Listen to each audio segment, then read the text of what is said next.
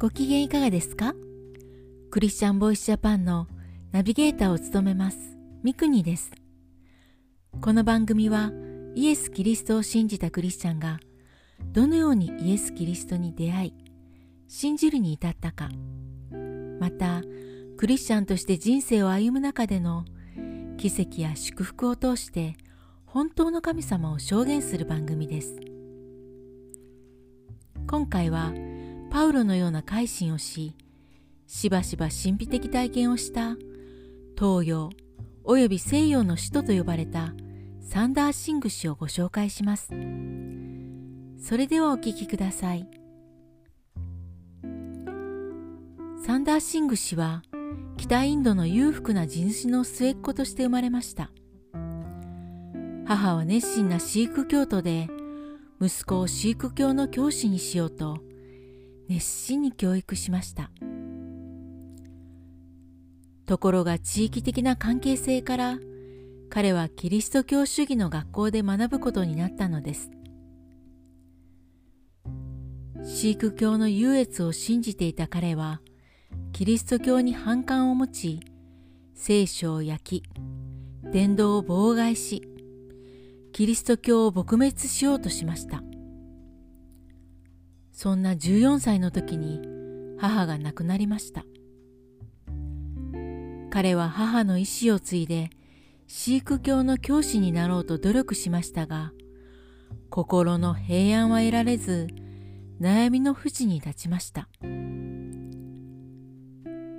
サンダー氏が18歳の時です。それまで意味嫌っていた聖書に何が書いてあるのか密かに読んでみると心惹かれるものがあり彼の心はかえって乱れてしまいました。自己の矛盾を感じて追い詰められた彼は神に真剣に乗り求め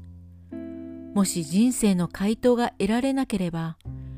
翌朝一番の列車に身を投じて死のうと決意しました。早朝3時冷水をかぶり神よあなたがおられるならこの哀れな私に真理を示し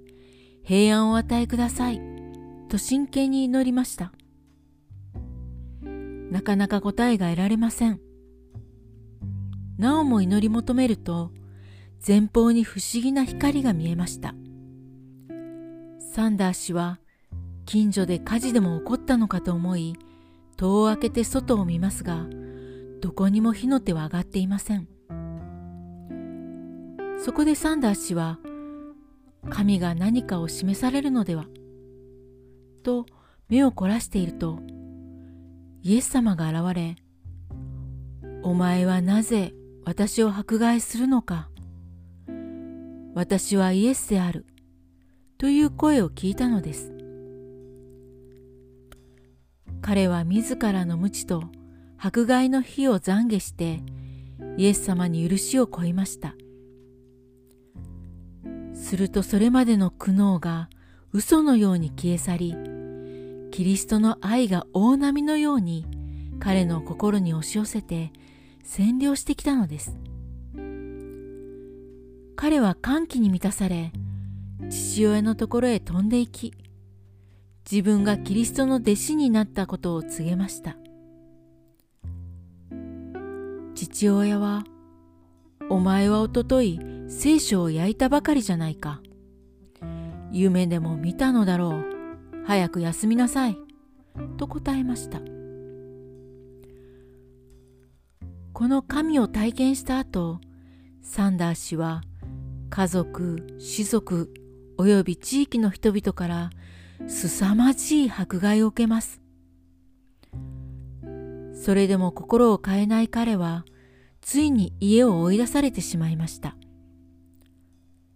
しかし自分のような反逆者さえも許し導いてくださったキリストのために殉教者としての生涯を歩もうと彼は立ち上がりました。命がけの伝道を始めた彼はパウロのように伝道旅行を開始しました。ヒマラヤ山脈を行き巡りネパールミャンマーに足を運びました。激しい迫害の中で血を流す拷問をたびたび受けました。しかしそれでも感謝し敵も許す彼の姿に多くの者が感銘を受けて改心していきました。瞬く間に彼の名声は世界各地に伝えられ彼の行くところには2万3万の人が集まり大伝道集会となりました。1919年大正8年には日本にも来ました。東京横浜京都神戸で集会を持ちキトは中国で伝道集会をしました。サンダー氏にはこんなエピソードもあります。インドの北部チベット国境に近い町を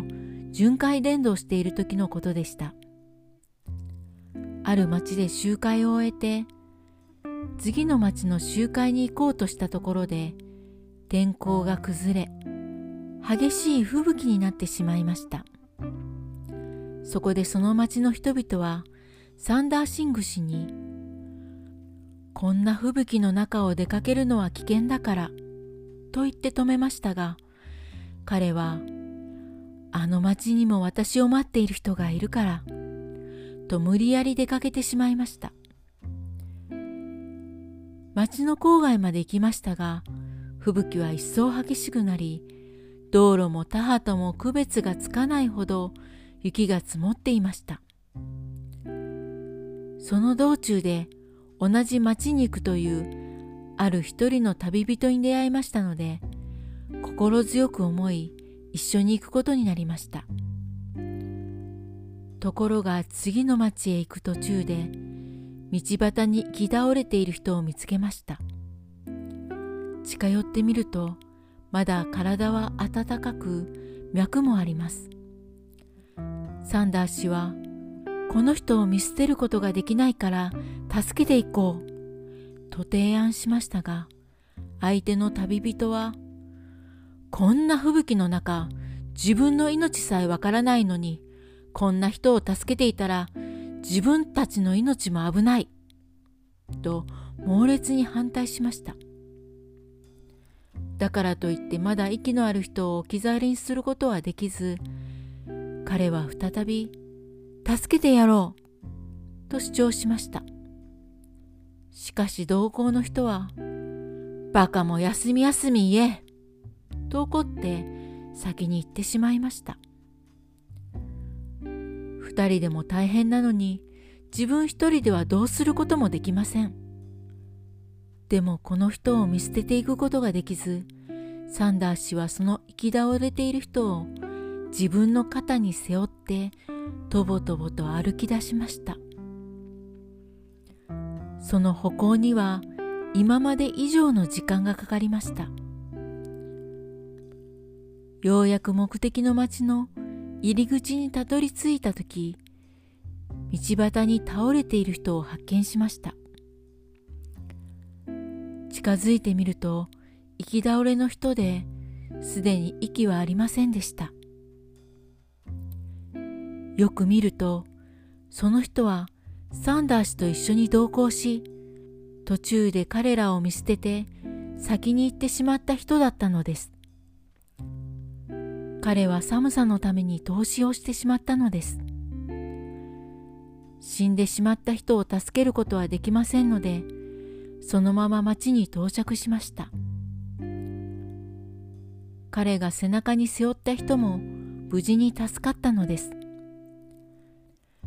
自分の命を助かろうとした人は投資しましたが